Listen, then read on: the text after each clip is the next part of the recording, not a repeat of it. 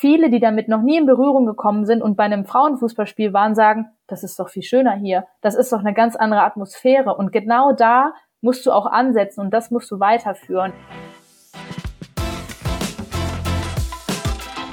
Sportmanagement Insight. Persönlichkeiten aus dem Sportbusiness.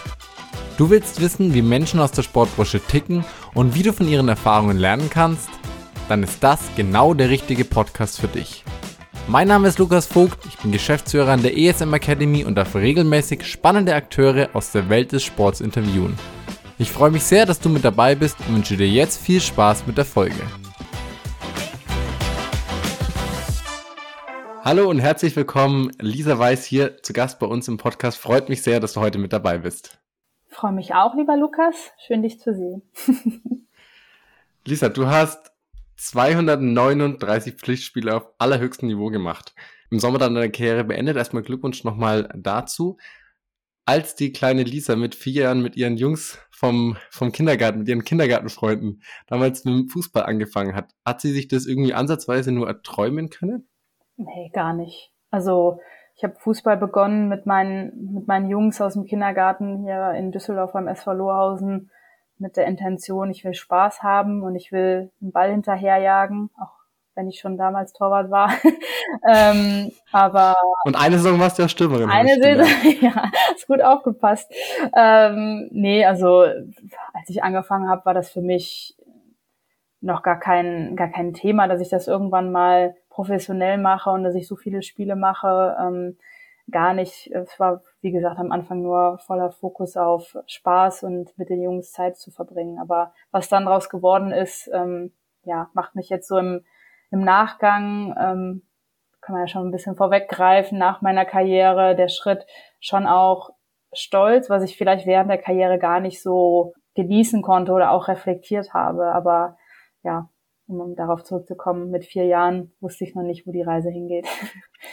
ist meiner Meinung nach aber prinzipiell auch im, im Nachwuchsfußball, um mal kurz dazu den Bogen zu spannen, einfach enorm wichtig, dass da der Spaß immer noch an vorderster Stelle bleibt und nicht schon in zu jungen Jahren da irgendwas, egal was von Trainern oder von Eltern oder von wem auch immer gedrillt wird, weil das führt meiner Meinung nach zu nichts und ähm, ja, langfristig machen wir uns. Es ist der Grund, warum sich kleine Jungs und Mädchen anmelden, weil sie Spaß haben am Sport und das sollte auch möglichst lange wirklich der absolute Fokus sein. Absolut.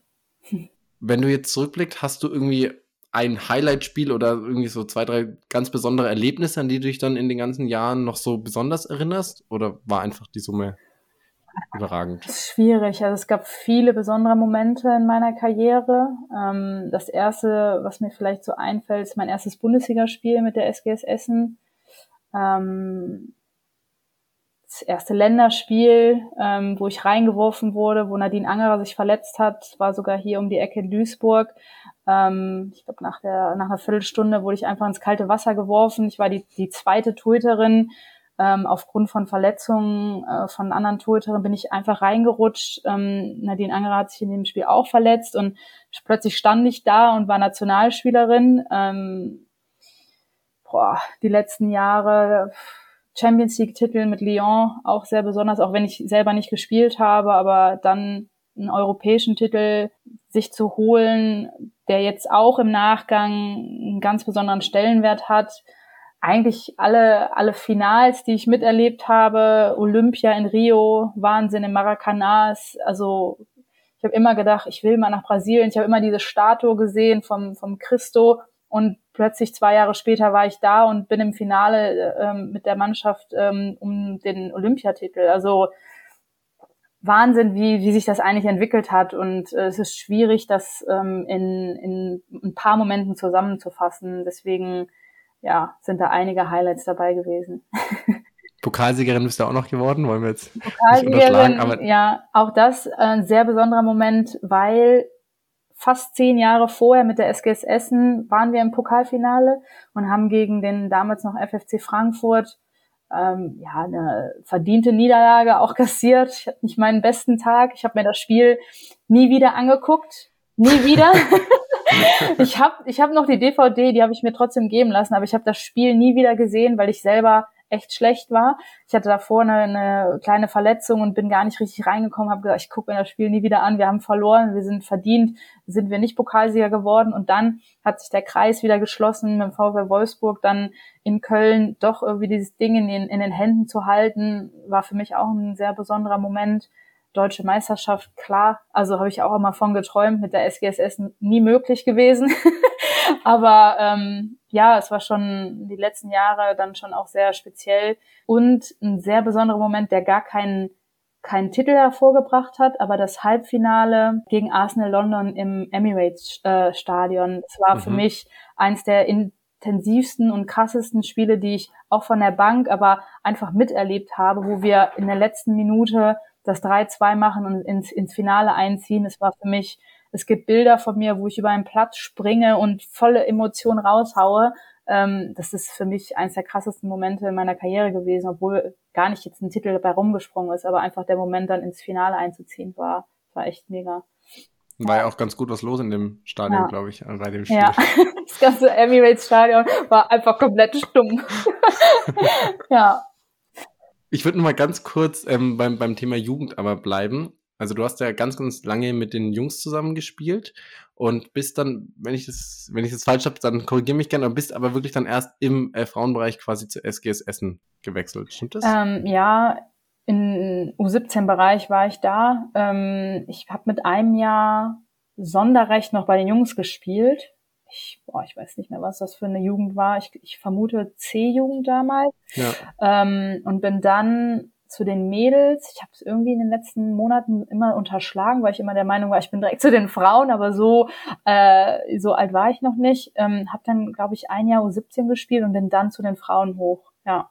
Aber ich habe mich immer okay. gegen gewehrt, muss ich sagen. Ich habe immer gesagt, ich will bei meinen Jungs bleiben und ähm, will eigentlich gar nicht zu den Mädels.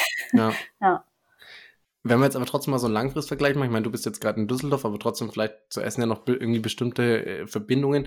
Kannst du mal einen Vergleich ziehen, wie damals so die Jugendarbeit war im Mädchenfußball und wie sie heute jetzt bei der SGS Essen beispielsweise ist? Gut, damals, äh, also von, von Essen kann ich dir gar nicht sagen, wie die angefangen haben, aber als ich da war zum Beispiel, war schon voller Fokus auf diese ganze Talentschmiede, also in Essen jetzt speziell, was den Verein ja auch immer noch auszeichnet. Ähm, an meine Zeit zum Beispiel am SV Lohausen, wir hatten eine Mädchenmannschaft, eine Damen, damals noch Damenmannschaft genannt, tue ich mich immer schwer mit, eine Frauenmannschaft und in der Umgebung hier in Düsseldorf war, war nichts zu finden. Also es war, waren so die Anfänge erstmal eine reine Mädchen, reine Frauenmannschaft zu haben. Als ich in Essen dann war, da war schon damals auch irgendwie, es gab nicht viele Mannschaften, aber damals hat Essen schon ausgezeichnet im Jugendbereich, ja, wirklich sich einen Namen zu machen. Und das hat sich in den letzten Jahren ja auch etabliert. Also die SGS ist ja immer noch Talentschmiede und ähm, bringt super viele Talente auch immer wieder raus und ähm, machen hervorragende äh, Juniorinnenarbeit und generell Jugendarbeit. Okay, sehr gut. Wenn du das jetzt mal dann vergleichst, vielleicht mit, mit Wolfsburg, da hast du jetzt ähm, vielleicht noch, noch irgendwie Einblicke aus deiner letzten Station. Gibt es da große Unterschiede innerhalb der, der Bundesliga quasi zwischen, wenn man sich wirklich auf Nachwuchs fokussiert, wie da gearbeitet wird? Mm, ja, also in Wolfsburg hast du, also Wolfsburg lebt eigentlich von der Bundesligamannschaft und internationalen Namen und das ganze Programm ich hatte den Eindruck, es wird wenig Fokus auf die Jugendarbeit gelegt. Du hast eine U20 darunter, die spielt in der zweiten Liga, also ähm, genau, U20. Dann hast du eine U17, meine ich, im, im, im, in der Bundesliga. Aber so wirklich darunter hatte ich jetzt den Eindruck, passiert jetzt nicht so viel. Da hast du halt Essen als Vergleich, die komplett auf Jugendarbeit bauen und in jedem Altersbereich auch wirklich hoch spielen und alles abgreifen, was im Ruhrgebiet irgendwie Talent hat. Ähm, also es ist von Club zu Club, muss ich sagen, echt unterschiedlich. Und welche Philosophie verfolgt der Verein natürlich auch. Und ähm, in Essen, wie gesagt, das, das Aushängeschild ist die Jugendarbeit und äh, in Wolfsburg wird sich dann eher fokussiert ähm, auf ja, das Bundesliga-Team und welche internationalen ähm, Spielerinnen kannst du da letztendlich gewinnen. Und es schaffen wirklich wenig Talente, auch den Sprung dann zum Beispiel von der U20 in die Bundesligamannschaft. Bei uns kann ich mich erinnern, letztes Jahr haben noch ein, zwei immer mal mittrainiert, aber du merkst halt, dass die ja, der Step echt groß ist und ähm, es wenig jetzt in dem Bereich auch wirklich in die Bundesligamannschaft schaffen, weil einfach auch viel zu viele Spielerinnen mit internationalem Level äh, und Qualitäten da sind und dann wirklich auch die Plätze auch irgendwie fehlen und äh, ja. Ja, ist super spannend. Also das ist dann, da ist dann auch eine SGS Essen, okay, sie hat auch die Philosophie schon über Jahre, aber ist halt auch dann einfach mehr darauf angewiesen, ja. auch die besten Talente Finanziell natürlich Gebiet. auch, ne? Also das ja. ist dann auch eine, eine Frage von, von, äh, von einem finanziellen Aspekt. Der Verein in Essen, die können sich nicht leisten, ähm, 20 Nationalspielerinnen ähm, auf dem Platz zu haben, sondern da musst du quasi so einen guten Unterbau haben, um dann auch in der Liga zu bestehen mit den Talenten, die du dann hast. Ja. Absolut. Okay, nee, sehr spannende Einblicke. Danke dafür. Dann schließen wir mal das Kapitel VfL Wolfsburg und deine aktive Karriere und schauen, was im Sommer passiert ist, weil du seit 15. Juli Koordinatorin Mädchen- und Frauenfußball bist, zurück in der Heimat bei Fortuna Düsseldorf. Warum die Fortuna und warum dieser Job? Warum die Fortuna? Weil Fortuna seit Kindesbein mein Herzensverein ist. Ähm, ich habe den Verein, seitdem ich klein bin, unterstützt und auch in meinen Jahren im Ausland immer wieder verfolgt und bin Mitglied seit vielen Jahren. Und für mich, als die Möglichkeit sich ergeben hat und ähm, ich gemerkt habe, in Düsseldorf tut sich was, für mich fast klar war, dass ich da meine gesammelten Erfahrungen irgendwie mit einbringen möchte. Und ja, bei mein, meine Jobbezeichnung Koordinatorin Sport ist so ein bisschen angelehnt bei uns an das NLZ. Da haben wir zwei Leiter, ähm, einmal administrativ und einmal im sportlichen Bereich. Und genauso ist es bei uns aufgestellt. Ich bin für den sportlichen Bereich zuständig und ähm, habe sehr, sehr vielfältige Aufgaben, ähm, Thema Personalsuche, äh, Trainerbereich, ähm, ja, infrastrukturelle Themen, wie können wir die bestmöglichen Bedingungen schaffen für unsere Mädels, ähm, Spielberechtigung. Also es ist ein sehr, sehr breites Feld und vieles überschneidet sich auch, aber ja, es ist eine unglaublich spannende Aufgabe und ich bin sehr froh, einen Vollzeitjob auch äh, zu haben nach der Karriere. Von daher, ja, das Gesamtpaket Fortuna Düsseldorf hat für mich einfach gestimmt und es ist für mich betone ich auch immer wieder eine Herzensangelegenheit, äh, meinen Verein, den ich seit Kindesbeinen unterstütze, auch in dem Bereich zu unterstützen. Ich will mal kurz ähm, reingehen, wirklich in die, in die aktuelle Situation eurer Abteilung. Ich habe mir kurz was rausgeschrieben. Also, wenn es alles richtig im Kopf habe, also ihr habt quasi die U17 vor eineinhalb Jahren jetzt quasi schon, also die gab es schon, bevor du gekommen bist. Dann ist im Sommer quasi noch die, die Frauenmannschaft an den Start gegangen. Ihr habt euch bewusst dafür entschieden, euch quasi nicht irgendwie eine Lizenz für höhere Liga, wie auch immer, zu holen, sondern wirklich das quasi ja, von unten aufzubauen. Sei jetzt in der Frauenmannschaft, glaube ich, nicht ganz so schlecht gestartet ähm, und habt also gesehen, Lisa Frese irgendwie 53 Tore nach 13 Spielen, immer noch kein Gegentor kassiert. Die U17 spielt auch in der Niederrheinliga, ist da zweite aktuell. Wie siehst du die aktuelle Situation bei euch in der Abteilung, rein sportlich gesehen jetzt mal? Erstmal sehr gut informiert. Also es passiert mir auch nicht oft, dass Leute, die ein Interview haben, so gut informiert sind, weil die denken, ah, Fortuna, seid ihr in der Bundesliga? Nee, sind wir nicht. Also wir fangen wirklich äh, bewusst ganz unten an und gehen bewusst langsam die Schritte, die Mannschaften, die wir aktuell haben, peu à peu in den Leistungsbereich zu etablieren wie du schon angesprochen hast, U17 ist vor anderthalb Jahren schon ins Leben gerufen worden und jetzt aktuell ähm, diese Saison die Frauen. Es ist wirklich schön zu sehen, dass die Frauen im Speziellen spielen in der Kreisliga, also in der wirklich untersten Liga, haben aber das Niveau von einer höhereklassigen Mannschaft. Also wir haben bisher immer noch kein Gegentor, wir haben jedes Spiel gewonnen. Wir sollten, wenn nicht irgendwas Unvorhergesehenes passiert, auch aufsteigen und das auch, ich sage jetzt mal, die nächsten ein bis zwei Jahre ohne Bedenken. Die U17 hat auch eine super Entwicklung genommen. Es ist ja so, dass du auch in der untersten Klasse anfängst, aber innerhalb von einer Saison sogar zweimal aufsteigst. Es gibt so eine Qualifikationsrunde, wo du dann äh, in die Leistungsklasse, kennst du wahrscheinlich, äh, Leistungsklasse kommst und jetzt äh, spielen die Mädels in der Niederrheinliga und stehen da auch echt gut da. Äh, außer mit dem MSV Duisburg haben wir da auch ich sage jetzt einfach mal weniger Konkurrenz. ähm, aber ich bin, bin wirklich sehr zufrieden mit der Entwicklung, die beide Mannschaften jetzt auch in dem letzten halben Jahr genommen haben. Du siehst, wie ja, wie viele Schritte die Mädels auch gehen können innerhalb von ein paar Wochen, weil sie einfach regelmäßigeres Training haben. Die trainieren beide Mannschaften dreimal in der Woche auf dem Feld plus einmal Athletiktraining. Also du merkst, dass so langsam das Verständnis bei den Mädels auch kommt. Das ist zwar noch ein Hobby, die werden dafür komplett nicht bezahlt, aber die wachsen in diese Rolle rein. Es geht vielleicht irgendwann mal in den Leistungssport und das ist echt super schön zu sehen und ja, ist eine, eine coole Entwicklung, die die Mädels nehmen. Also beide Mannschaften. Jetzt haben wir gerade angesprochen, dass es in Wolfsburg teilweise schwierig war, für die, für die jungen, nachkommenden Spielerinnen wirklich den Sprung zu den Profis zu schaffen. Und wir haben ja auch noch die Besonderheit, ich weiß nicht, ob das jedem bewusst ist, dass es im äh, Mädchenbereich keine U19 gibt wie bei den Jungs, sondern dass man direkt nach der U17 quasi der Frauenbereich kommt.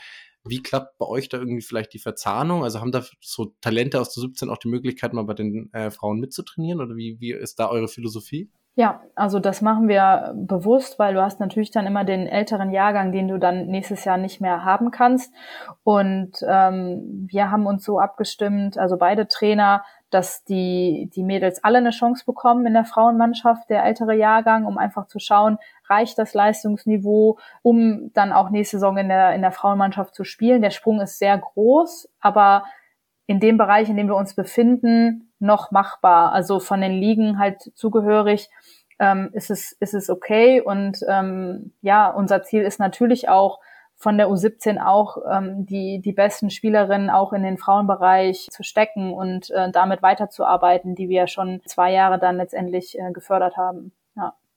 Nochmal kurz zu, zu deiner Position. Du hast gerade schon gesagt, mit, mit Trainersuche, du bist viel für den sportlichen Bereich. Ähm, Lisa Peters, wenn ich richtig bin, ist quasi so die, dein administrativer Gegenpart.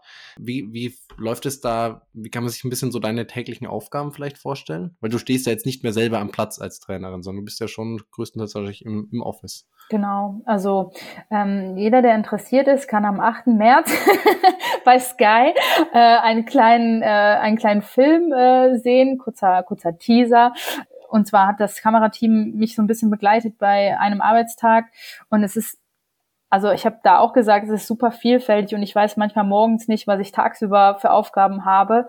Es ist wirklich bunt, bunt gemischt von Jour-Fix-Termin mit unseren Mannschaften, wo wir uns updaten, ähm, jeweils, ähm, was gibt's für, für aktuelle Themen, wo können wir unterstützen, Thema Bekleidung, Thema ähm, Kabinenbelegung, Thema Platzbelegung, ähm, ich bin im Austausch auch mit der Stadt, um da auch zu gucken, was können wir an, an Ressourcen nutzen für die Mädels.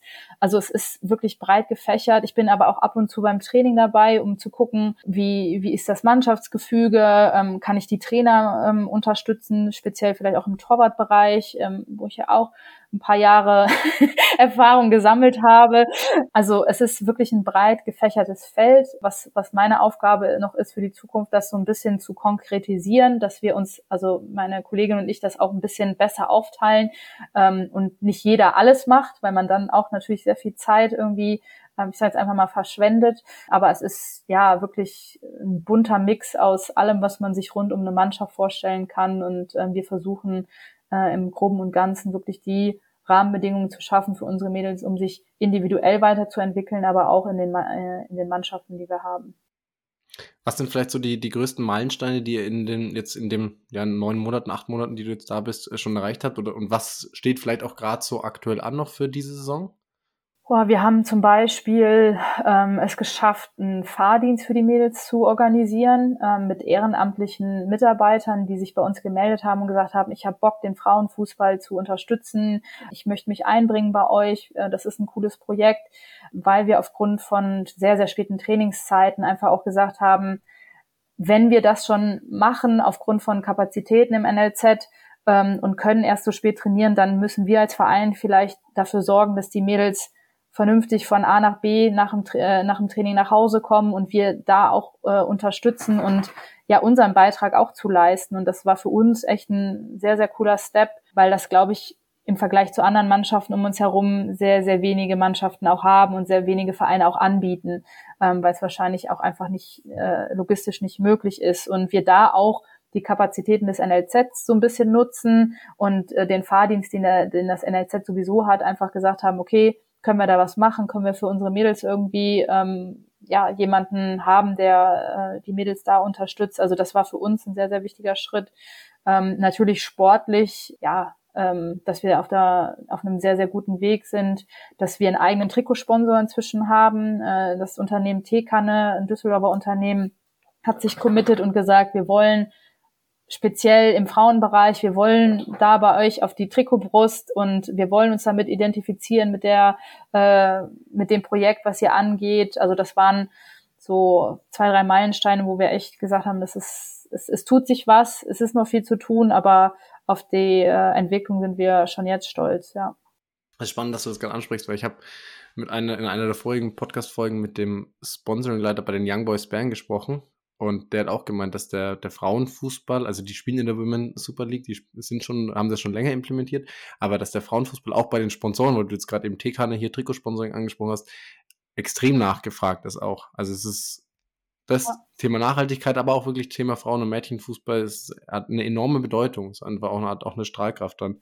Absolut. Und viele Unternehmen entscheiden sich gezielt für den Frauenfußball, weil ähm, erstmal ein, ein, gesellschaftliches Thema ist, ähm, hochaktuell und wirklich sagen, ich will mich damit identifizieren mit den Werten, die vielleicht auch der Frauenfußball vertritt, die der Männerfußball vielleicht nicht vertritt.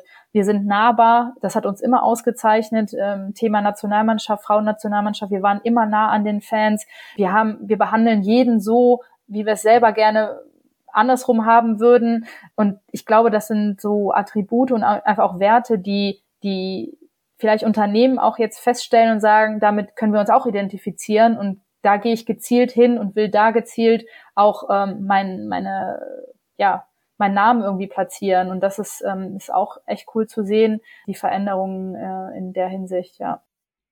Muss man jetzt aber trotzdem mal kritisch nachfragen, warum hat denn die Fortuna erst so spät vielleicht dann mit dem, mit dem Frauen- und Mädchenfußball angefangen? Und ähm, warum ist es ihr jetzt aber dann auch äh, trotzdem so wichtig? Die Frage, die würde ich dann einfach weitergeben. ähm, ja, also ich muss sagen, ich habe jahrelang immer mit einem Auge nach Düsseldorf geschielt und gedacht, wieso tut sich nichts? Also wann kommt die Fortuna um die Ecke und sagt, so, Mädchen- und Frauenfußball, das Thema ist uns auch wichtig. Sie haben halt gewartet, bis du deine Karriere beendest. das habe ich dann auch gesagt, habe gedacht, vielleicht musste der Moment so kommen, dass ich sage, ich höre auf. Und jetzt, ich meine, es hat schon ein Jahr vorher angefangen, aber ja, ich muss sagen, es wurde verpasst, wirklich vor einigen Jahren die Weichen auch dahingehend schon zu stellen. Auf der anderen Seite braucht alles ein bisschen Zeit hier. Auch in dem Verein sind manche Prozesse etwas langsamer. Ich bin froh, dass der letztendlich dann trotzdem der Schritt gemacht wurde. Aber ja, die Frage muss der Verein und die müssen wir uns auch gefallen lassen, wieso erst jetzt. Ähm, auf der anderen Seite, wir machen es von unten heraus. Es wird nicht auf einmal jetzt sich überlegt, wir kaufen jetzt eine Lizenz und wir starten jetzt in der zweiten Liga, sondern wir machen das ähm, organisch, wir wachsen organisch und ähm, von daher, ja, aber ich bin, ich bin voll bei dir, ein bisschen Kritik ist angebracht, dass man da einfach hätte vor, vor ein paar Jahren schon ähm, die Weichen äh, stellen sollen. Ja. Ja, aber ich finde es trotzdem nicht äh, zu spät, um jetzt halt, wie du es gerade gesagt hast, einen authentischen Weg halt auch einfach zu gehen, wo man selber schaut, wie man da ähm, wirklich nicht nur schaut, irgendwie möglichst schnell in die, in die Spitze zu kommen, sondern wirklich nachhaltig vielleicht auch den Frauen- und Mädchenfußball in Düsseldorf und der Region einfach zu fördern und insgesamt voranzubringen und da Präsenz zu schaffen und auch noch mehr jungen Mädels die Möglichkeit zu geben, dann halt auch auf gutem Niveau einfach trainieren zu können, spielen zu können. Ähm, Finde ich da, das ist, ja, also auch, auch besser spät als nie. Ähm, auf jeden Fall. Und du hast ja auch Beispiele, wo es in der Vergangenheit auch nicht funktioniert hat. Thema HSV. Ähm, vor einigen Jahren, da war ich noch mit Essen in der Bundesliga, wurde der Verein von heute auf morgen gefühlt, also die Frauenabteilung wurde von heute auf morgen geschlossen. Es gab, äh, es fehlte an finanziellen Mitteln bei den Männern. Was können wir machen? Wo können wir sparen? Die Frauenabteilung muss weg. Und dann bringt es ja auch nichts, einfach zu sagen, man hat eine Mädchen- und Frauenabteilung, aber man lebt das Ganze auch nicht, sondern dann lieber warten und vielleicht einen guten Zeitpunkt abpassen, Europameisterschaft hat so viel Euphorie, also der Frauen äh, im, im Land entfacht und da einfach einen guten Zeitpunkt zu erwischen, um dann den Schwung auch äh, wirklich mitzunehmen. Also es gab, es gab etliche Beispiele, wo ein, ein Lizenzverein eine Frauenmannschaft hatte, aber gar nicht das wirklich gelebt hat. Und das ist ähm, ja dann lieber peu à peu das Ganze aufbauen und ähm, nachhaltig, wie du sagst, dann auch zu wachsen. Ja. Absolut. Wenn wir mal ein bisschen weggehen von deiner aktuellen Tätigkeit, du hast lange in, in Deutschland gespielt, lange in Essen und warst dann aber schon auch noch äh, Auslandserfahrung bei jetzt auch nicht uninteressanten Vereinen, warst in Lyon, warst also in Frankreich, warst auch noch in England, in Birmingham bei Aston Villa. Was sind denn da vielleicht so die, die größten Unterschiede? Mm, boah, das ist eine, die Frage wurde mir schon so oft gestellt und ich finde es jedes Mal schwer, das zu beantworten, weil es sehr facettenreich ist. Also vom Niveau her, wenn man es jetzt einfach mal sportlich betrachtet, ähm, Frankreich, also ähm, es gibt Lyon, es gibt PSG, es gibt vielleicht noch Paris FC, die ja jetzt auch Schlagzeilen gemacht haben. Danach kam lange, lange nichts. Es war ein bisschen uninteressant vom sportlichen Aspekt her, weil du hattest ein, zwei Highlight-Spiele im Jahr, das war gegen PSG, vielleicht noch Montpellier und das war's eigentlich. Und dann hast du dich auf die Champions League konzentriert. Und da wurdest du das erste Mal eigentlich auch gefordert. Ähm, in England komplett anders, also sehr, sehr ausgeglichene Liga. Wir waren mit Aston Villa ein Aufsteiger, der neu in die Liga gekommen ist, der sich erstmal irgendwie der ums Überleben gekämpft hat. Und ich war echt beeindruckt von der, ja, von der Qualität im Durchschnitt der ganzen Mannschaften. Also du hattest das Gefühl, es ist alles sehr eng beieinander. Das sieht man auch jetzt in der Women's Super League. Das Niveau, das wächst und wächst und die, auch die, die kleineren Mannschaften in Anführungsstrichen schlagen auf einmal äh, Chelsea oder Manchester United oder Arsenal. Also es ist, es ist richtig cool zu sehen, was in England sich tut medial zum Beispiel in Frankreich war ich echt enttäuscht. Also du hast wenig von der Liga gesehen zu dem Zeitpunkt, zu dem ich da war. Musstest wirklich immer Recherche betreiben. Wo kann man Ergebnisse sehen? Das war, fand ich sehr, sehr schwierig. Ähm, das ganze Thema Präsenz in den Medien, es war in Frankreich nicht wirklich da. Also hätte ich mir mehr von erhofft. In England wiederum war es dann das komplette Gegenteil. Also ja, es ist kann man, also die Ligen untereinander kannst du eigentlich gar nicht vergleichen, weil jeder verfolgt auch eine andere Philosophie. Und ähm, ich fand es trotzdem spannend, alles mal irgendwie so ein bisschen abzuklopfen und dann auch wieder zurück in die Bundesliga zu gehen, wo ich eigentlich auch gesagt habe, da sehe ich mich gar nicht. Also wenn ich meine Karriere irgendwie mal beende, dann wahrscheinlich in, im Ausland. Ähm, aber dann wieder den, den, ja, den, den Schritt in die Liga wo ich hergekommen bin, zu machen, mit aber vielen Veränderungen, die sich auch dann getan haben. Thema äh, Übertragung der Spiele, das ganze TV-Paket, was die Bundesliga inzwischen dann auch auf die Beine gestellt hat. Es hat sich echt was getan. Und ich habe, als ich gegangen bin, habe ich gesagt, ich werde nie wieder in die Bundesliga zurückkommen. Das ist für mich unattraktiv. Wenn du einmal in, im, äh, im Ausland warst, in Frankreich, in England, und dass ich dann doch wieder da gelandet bin und auch echt positiv überrascht war, fand ich, äh, fand ich gut zu sehen. Ja. Du hast jetzt angesprochen, Women's Super League, da sind ja auch, also du warst ja auch nicht die einzige deutsche oder deutschsprachige ähm, Spielerin. Ist ja trotzdem, es zieht viele auf die Insel. Es sind definitiv wahrscheinlich die finanziellen Aspekte, du hast gerade schon gesagt, da ist eine ganz andere Medienpräsenz, deswegen gehe ich jetzt einfach mal davon aus, dass da ganz andere Möglichkeiten auch den Vereinen einfach finanziell zur Verfügung stehen. Ist das so mit, mit der Hauptgrund oder gibt es auch noch andere Gründe, warum die Liga einfach deutlich attraktiver ist? Also du musst ja auch schon mal unterscheiden, die Liga ist professionell. Jeder, der da, jede Spielerin ist eine professionelle Fußballspielerin. In Frankreich hast du Halbprofitum, so wie bei uns in Deutschland. Es ist bunt gemischt zwischen Top-Teams wie Lyon, PSG und ähm, äh, Le Havre, die äh, wahrscheinlich äh, ihren Spielerinnen nicht mal irgendwie annähernd das Gehalt zahlen können, ähm, was, was die Top-Teams machen, dann infrastrukturelle Themen. Also mich hat gereizt, in England zu einem, äh, zu einem, zu einem Team zu gehen, zu einem Club, der einfach auch ganz andere Möglichkeiten hat. Du hast ein Trainingscenter gehabt, was du komplett für dich nutzen konntest, wo du einfach ganz andere und professionelle Bedingungen hattest. Das hast du in vielen deutschen Vereinen noch nicht mal. Selbst wenn du eine Lizenzmannschaft hast, heißt das nicht, dass du gleichzeitig die Trainingsmöglichkeiten der Männer nutzen kannst. Und das ist in England einfach sehr, sehr attraktiv, weil du bist Profi, du kannst dich komplett auf den Fußball konzentrieren, du wirst entsprechend auch bezahlt, was auch für viele ein Aspekt ist. Das ist, das kann, da kann man gar nicht drum herum reden.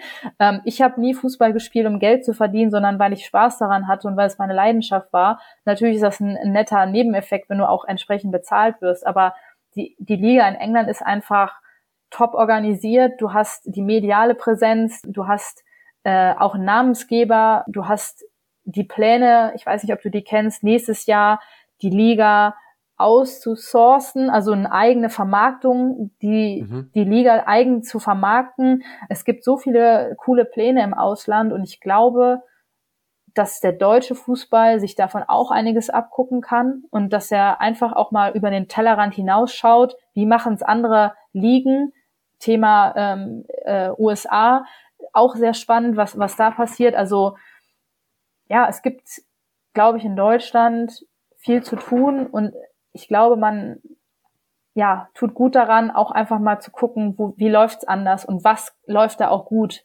Und man muss nicht Dinge kopieren, man muss das irgendwie einen eigenen Weg finden. Aber ähm, ich fand das Thema England fand ich sehr, sehr spannend. Es war schade, dass ich nur ein Jahr da gespielt habe, aber auch die Erfahrung hat mir echt viel mitgegeben, auch jetzt für meine Tätigkeit. Also ähm, ja.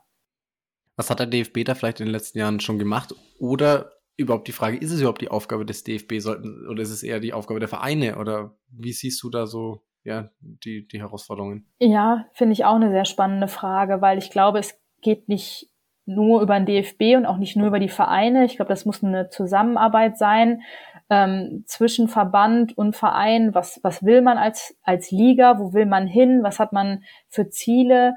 Der DFB hat die FF27-Strategie ausgegeben. Thema mediale Präsenz, ähm, vielleicht Einführung eines Mindestlohns für Spielerinnen. Also es gibt, es gibt super viele Sachen, die einfach professionalisiert werden müssen und wo der Verein, äh, wo der Verein, schon, wo der DFB so ein bisschen der Musik hinterherläuft. Das muss man einfach so sagen. Und der Druck wird ja auch immer größer. Also die Vereine oder äh, ja, andere Vereine, Verbände holen auf und der Druck auf den DFB, der wächst da enorm. Und es wäre schade, wenn man die Chance verpasst, dass viele Spielerinnen auch das ins, ins Ausland letztendlich gehen und ähm, sagen, das ist überhaupt nicht mehr interessant für mich. Es gibt nur den FC Bayern, es gibt nur VfL Wolfsburg und danach pff, passiert hier eigentlich gar nichts. Und es wäre schade, wenn, wenn das eigentlich verloren geht, was man sich trotzdem ja irgendwo auch aufgebaut hat. Du hast jetzt Google Pixel als Namen, Namensgeber auch nochmal eine andere Präsenz. Also ja, du musst einfach mit der Zeit gehen und ich glaube, dass der DFB da manchmal einfach Schritte auch verpasst hat. Ja. Wir hatten, also wir mit der ESM Academy sitzen ja hier in Nürnberg und ähm, wir hatten letztes Jahr, äh, jetzt mittlerweile schon quasi eineinhalb Jahre her, das Pokalspiel gegen dich noch, gegen den VfL Wolfsburg, was hier in Nürnberg eine ziemliche Euphorie ausgelöst hat. Das war ziemlich zeitgleich dann mit der Reintegration des 1. FC Nürnberg Frauen- und Mädchenfußballs in quasi den Hauptverein rein. Das war dann kurz danach die Abstimmung nach dem Pokalspiel. Und ähm, ja, waren über 17.000 Zuschauer in der Arena. Ähm, war, war cool, war auch eine absolut packende Rückrunde, ähm, inklusive Aufstieg dann in die Bundesliga. Sie spielen jetzt in der Bundesliga, spielen da auch im Max-Morlock-Stadion, haben es aber jetzt dann auch wieder nur geschafft oder haben jetzt einen äh, Zuschauerschnitt von gut 2000 Zuschauern in den ersten sieben Ligaspielen.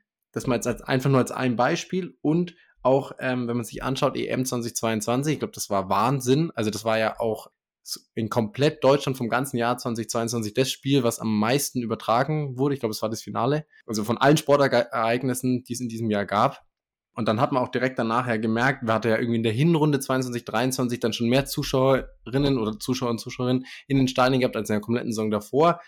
Aber auch da jetzt, letztes Jahr Zuschauerschnitt war 2724, dieser habe ich mal geschaut, bis zu dem Spieltag 2658. Also ein bisschen geringer, aber ungefähr ähnlich gleich. Was muss man dann jetzt schaffen, um das wirklich auch diese Euphorie oder was da immer wieder aufkommt nach so großen Ereignissen und auch im Sommer, selbst wenn jetzt die WM nicht so erfolgreich war, aber trotzdem prinzipiell, aber das auch langfristig zu implementieren und nicht immer nur in so Peaks zu haben. Hast du da Ideen? Macht ihr euch da selber bei der Fortuna auch Gedanken? Also in dem Bereich befinden wir uns noch nicht, wo wir ähm, in der Arena vielleicht mal spielen, ist natürlich ein sehr ambitioniertes Ziel, was ja jeder irgendwie auch haben sollte.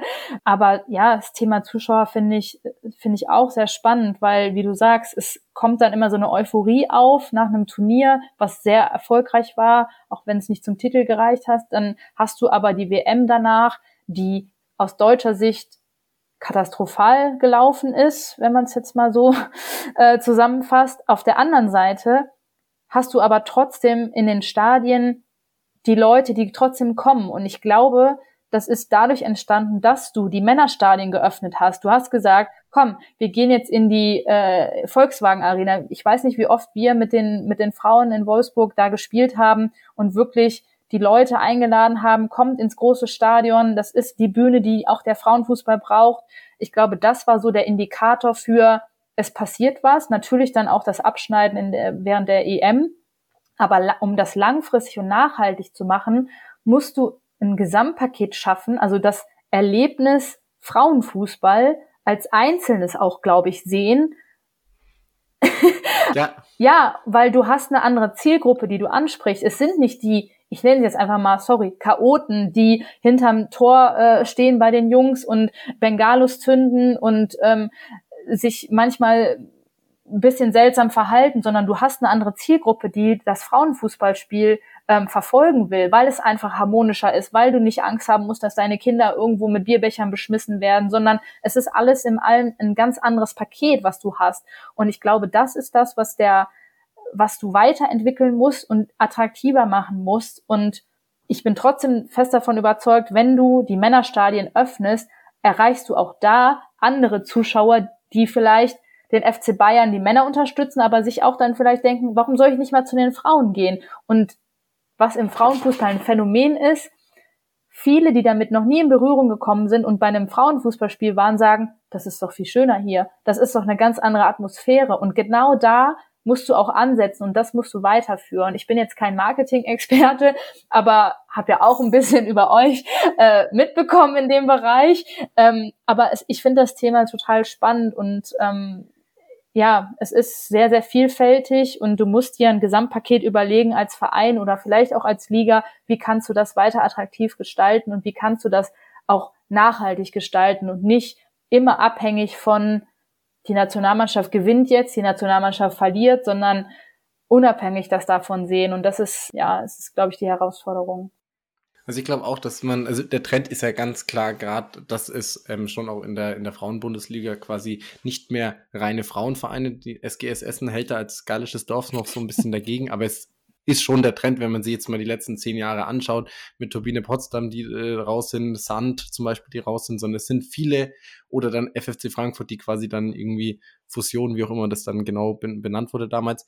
Aber ich glaube schon auch, dass das genau das Wichtige ist, dass man eben eine eigene Markenidentität hat als dann Frauen-Mädchen-Abteilung oder wie auch immer das im Verein integriert ist, aber auch ähm, ja eigene Werte vermittelt. Das, was du vorhin ganz am Anfang schon angesprochen hast, diese Nahbarkeit, dass man sich da eben auch unterscheidet und nicht sagt, wir sind der Männerfußball, aber jetzt spielen halt hier einfach elf Frauen statt elf Männer, sondern wir sind schon was Eigenes einfach und haben da einfach eigene Werte, die wir auch vermitteln.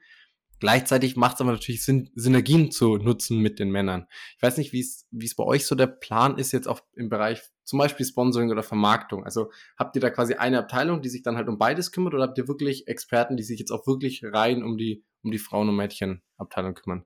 Also wir sind ja noch eine relativ kleine Abteilung und ja, letztes Jahr haben wir es angefangen. Von daher entwickelt sich vieles auch noch. Und was wir momentan haben, oder was wir momentan nutzen, sind die Ressourcen des Gesamtvereins. Thema Vermarktung, die Vermarktungsabteilung hat inzwischen jemanden abgestellt, der sich auch um, um uns kümmert, also der explizit das Thema Frauenfußball auch auf der Agenda hat. Natürlich nicht nur, aber zumindest mal, ja, in dem Bereich, ich sage jetzt mal Sponsorenakquise be betreibt oder speziell für uns auf die Frauen abgestimmtes Paket, sage ich mal, den Sponsoren anbietet. Also ich glaube, wir als Fortuna haben noch nicht die Möglichkeiten, das eigenständig zu machen. Dafür sind wir einfach noch zu klein und befinden wir uns in einem Bereich, wo das noch gar nicht vielleicht auch notwendig ist. Aber Ziel ist es natürlich auch erstmal die vorhandenen Strukturen, die es im Verein gibt. Und das ist ja auch der Vorteil, den du hast, wenn du in einer, wenn du einen Lizenzverein hast, auch zu nutzen, Synergien zu schaffen und ähm, warum sollen wir jetzt auf einmal eine eigene Vermarktungsabteilung aufmachen, wenn die schon im Verein da ist und es Leute gibt, die sich damit auskennen und die Experten sind, aber natürlich angepasst auf unseren Bereich. Und da klappern wir eigentlich innerhalb des Vereins jede Abteilung so ein bisschen ab. Medienabteilung, wir, wir legen natürlich auch Wert auf Social Media. Wie können wir unsere Mädels dementsprechend auch präsentieren? Wie muss der Verein aber auch da weitere Schritte gehen, um das professionell zu machen. Das kann man nicht mal eben so nebenbei machen oder meine Kollegin und ich während des Spiels irgendwie am Rand irgendwelche Social Media Beiträge machen. Das muss jemand machen, der sich damit auskennt, weil ja. nur so vermittelst du das auch nach außen. Also ich bin auch kein Social Media Experte. Man macht das, jeder macht das privat von uns, aber wie das dann letztendlich für einen Verein aussieht, ist dann nochmal was ganz anderes. Aber es gibt so viele ich sage jetzt einfach mal Bausteine, die wir zusammenfügen, um aus dem Groben und Ganzen oder Großen und Ganzen für uns das Beste rauszuholen. Und ähm, ja, das ist auch eine, eine Herausforderung, die wir momentan haben. Sehr gut, Lisa, vielen Dank. Ich hätte jetzt gerne nur noch abschließend eine letzte Frage. Wenn eine Fee vorbeikommen wird und du dir drei Wünsche, du hättest drei Wünsche frei für den Frauen- und Mädchenfußball. Es dürfen auch zwei oder vier sein, wenn du die lieber hast. Zehn? Die Fee ist da noch ein bisschen flexibler unterwegs heute. Was wäre so das Wichtigste, was, was du dir gerade wünschen würdest? Für, für uns jetzt im Verein oder generell? Nee, allgemein für den Frauen- und Mädchenfußball. Allgemein, allgemein würde ich sagen, die Akzeptanz, also Frauen- und Mädchenfußball ernst zu nehmen und nicht als schmückendes Beiwerk zu sehen oder weil man es gerade macht und weil es gerade Trend ist, Mädchen- und Frauenfußball zu supporten, sondern das ganze Thema Ernsthaftigkeit, ähm, dass es professionelle Strukturen gibt in Deutschland, ähm, dass die Liga sich entwickelt, boah, ich habe so viele Wünsche, ähm, dass wir speziell als Verein das ganze Thema ernst nehmen und das ganze Thema weiter angehen und Fortschritte machen in unseren Möglichkeiten. Ähm, ja, dass sich viele Mädels begeistern für den Sport, weil es ist einfach, es ist für mich die schönste Sportart der Welt. Das ist, wird immer so bleiben. Du hast so viele Verbindungen, die du knüpfst und dieser Teamgedanke und das, das Leben in einem Team, das hat mir so viel gegeben, auch als, als Persönlichkeit und auch vieles, was ich in meiner aktiven Karriere jetzt in mein Berufsleben mit rein äh, lasse. Also wirklich da auch in der Breite den Mädchen- und Frauenfußball so zu fördern, dass, ja, dass du einfach, ja, dass du viele Mädels davon überzeugst, was das für eine coole Sportart ist. Und das wäre so jetzt mal zusammengefasst. ich hätte noch viele andere Wünsche, aber ähm, ja, so, so der grobe Plan. Ja. Perfekt. Dann vielen lieben Dank dir, Lisa, für deine Zeit. Für alle, die es noch rechtzeitig hören, 8. März einschalten und an, an alle anderen durchforstet dann mal die Mediathek, wenn ihr zu spät dran seid. Ähm, ja, vielen lieben Dank dir. Weltfrauentag übrigens, das, das ist der Hintergrund. Weltfrauentag Aha, am 8. Stimmt, März. Stimmt. Genau. Ja. ja. Perfekt. Aber Aufmerksamkeit bitte nicht nur an diesem Tag auf das Thema, sondern auch alle anderen 364 Tage des Jahres. Vielen Dank dir, Lisa, für deine Zeit und alles, alles Gute. Vielen Dank dir. An der Stelle wollte ich auch nochmal sagen, ein großes Lob an euch als ja, Academy. Ähm, ich habe mich sehr, sehr wohl gefühlt bei euch und habe auch sehr viel mitgenommen äh, für, mein, für meine jetzige Position und für alle Interessierten. Schreibt euch ein. Es ist eine, eine coole Sache, die ihr macht und äh, bitte weiter so und war sehr, sehr happy mit, mit, äh, mit euch und freue mich auf weiteren Kontakt. Vielen lieben Dank, den wird's auf jeden Fall geben. Mach's gut. Ja.